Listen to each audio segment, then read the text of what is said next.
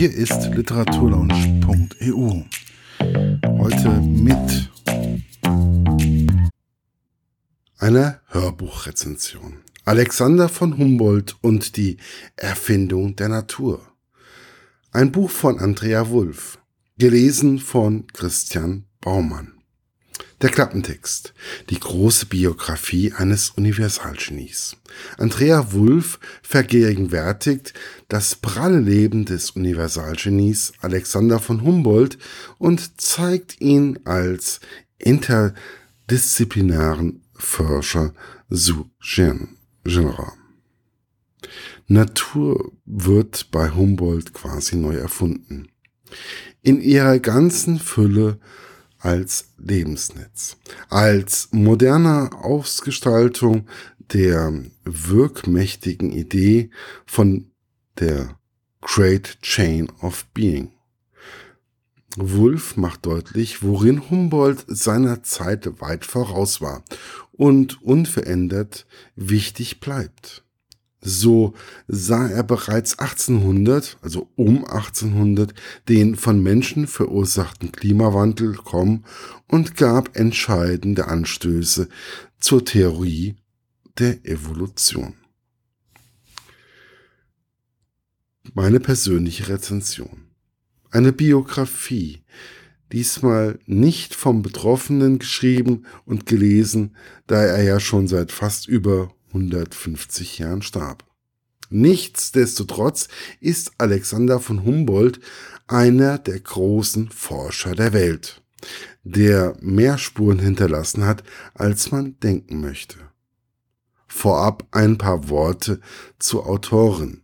Der Vermerk aus dem Englischen übertragen hat mich leicht verwirrt. Der Name kling, klang doch so deutsch geboren in Indien, aufgewachsen in Deutschland, an der Uni Lüneburg Kulturwissenschaften studiert und dann ein Master in Designgeschichte in London gemacht, wo sie jetzt auch lebt. Das klingt nicht nur Multikulti, sondern auch nach auch, auch von den Fachbereichen her bunt. Für mich haben sich da gewisse Parallelen zu Humboldt gezeigt. Ein Fachgebiet war ihm einfach zu wenig. Alexander von Humboldt lebte in einer Zeit voller Umbrüche und Veränderungen von 1769 bis 1859. Als 20-Jähriger erlebte er die französische Revolution von der Euphorie der neuen Gedanken über die Schreckensherrschaft bis hin zur Diktatur von Napoleon. Frankreich war damals das Zentrum von Wissenschaft und Kultur.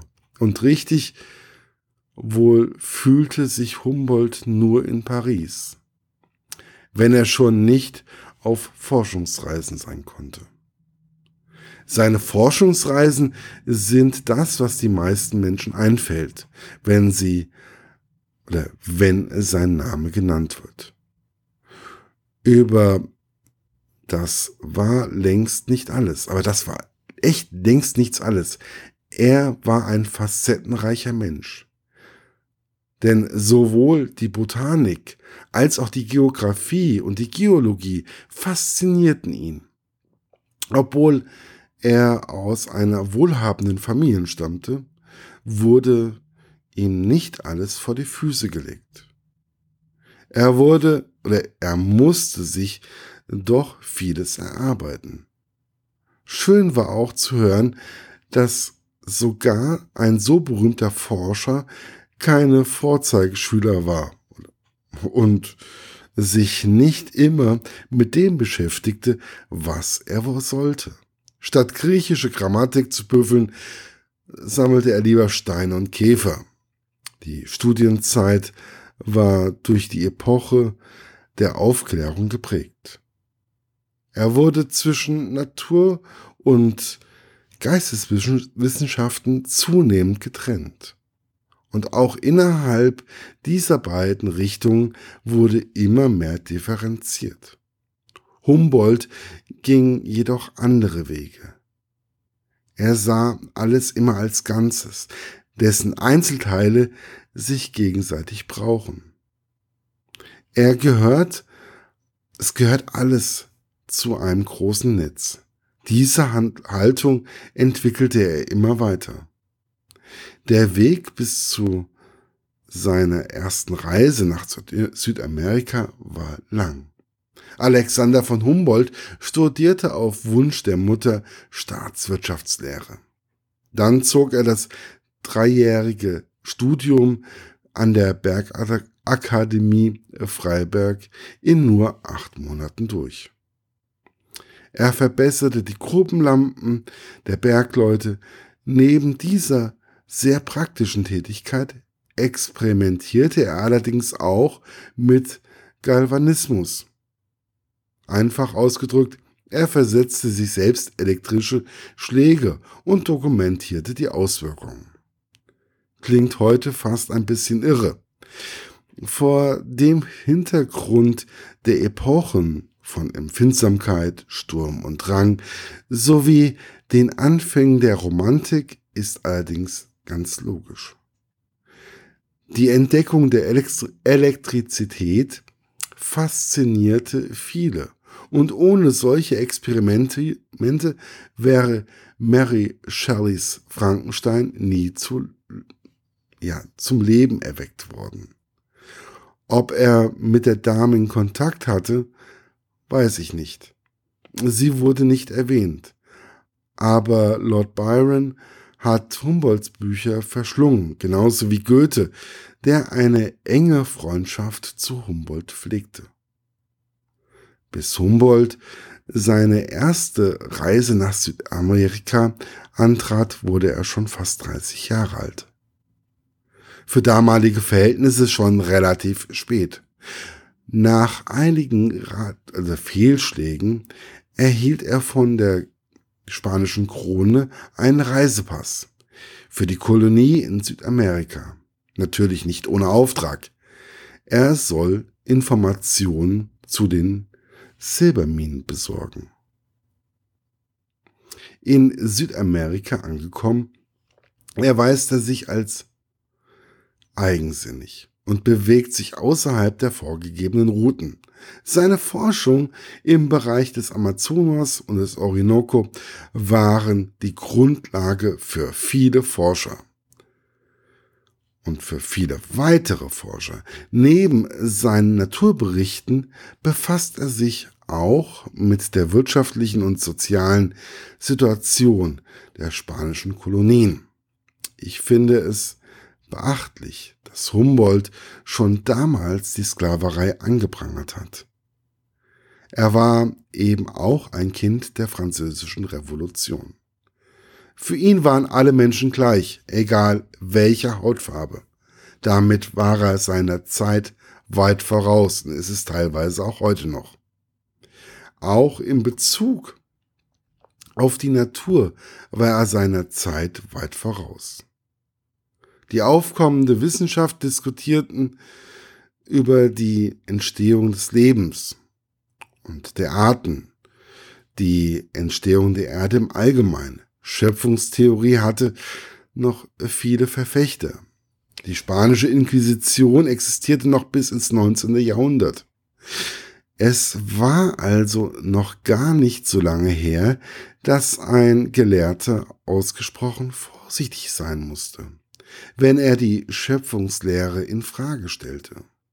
Humboldt interessierte sich sehr für die Ideen der Vulkanisten und sammelte empirische Nachweise für die These, dass die Vulkane miteinander über große Distanzen verbunden sind. Heute wissen wir, dass dies so ist und die Erde einen Magmakern hat. Er verglich auch als erster Klimazonen auf verschiedenen Kontinenten und bemerkte, dass sie nicht einfach auf dem gleichen Breitengrad liegen, sondern von Luft- und Meeresströmung beeinflusst werden. Weil sich Vegetation verschiedenen Kontinenten ähnelte, vermutete er eine Verbindung vor langer Zeit. Heute wissen wir, dass sich die kontinentalen Platten bewegen und eins zusammenhingen. Er war auch bereits auf den Zusammenhang von Wald und Klima hingewiesen. Eindrücklich davor gewarnt, Wälder abzuholzen und eine Erhaltung angemahnt. Warum hat es eigentlich bis in die 80er Jahre des 20. Jahrhunderts gedauert, bis wir davon gesprochen haben? Ach ja, der Mensch musste ja rund um den Planeten ausgiebig sich bekriegen. Dann stand wieder nur Profit im Vordergrund und die Nachhaltigkeit kommt eigentlich auch jetzt wieder ins Bewusstsein. Schade, wie kurzsichtig der Homo, Homo sapiens ist. Während bei der ersten CD kaum ich kaum ausschalten konnte, zog sich die zweite etwas in die Länge. Hier ging es hauptsächlich um den Einfluss, den Humboldt auf andere Menschen hatte. Charles Darwin fand ich hochinteressant. Er ist sehr deutlich, wie stark der Einfluss von Humboldt war. Andere Persönlichkeiten sprachen noch nicht so stark, mich nicht so stark an. Wahrscheinlich, weil mir die Namen nichts sagten. Dennoch ist es faszinierend zu hören, dass es vielleicht ohne Humboldt einige der großen Nationalparks nicht gegeben hätte oder nicht geben würde. John Mayer war stark von Humboldts Wesen beeindruckt und liebte die Mammutbäume des Yosemite Valley. Er wiederum drängte die amerikanische Regierung zum Schutz dieses Gebietes. 1864 wurde das Gebiet unter Naturschutz gestellt. Alexander von Humboldt war ein faszinierender Universalgelehrter. Er war einfach neugierig, um nur eine Wissenschaft sich zu widmen. Diese breite Allgemeinbildung ist etwas, von dem ich heute nicht nur Wissenschaftler eine Scheibe abschneiden könnten, sondern jeder von uns. Einfach einmal über den Tellerrand schauen und mit Neugier sehen, was es da zu entdecken gibt. Alexander von Humboldt ist im Jahre 2016 erschienen, also Alexander von Humboldt und die Erfindung der Natur und ist von der Autorin Andrea Wulff. Gelesen wurde das Ganze von Christian Baumann. Es ist 938 Minuten lang, im Hörbuchverlag erschienen und kostet 10,95 Euro. Bis bald, euer Markus von literaturlaunch.eu.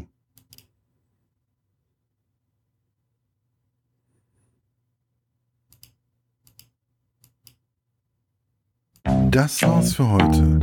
Bis bald bei der Literaturlaunch.eu. Euer Markus.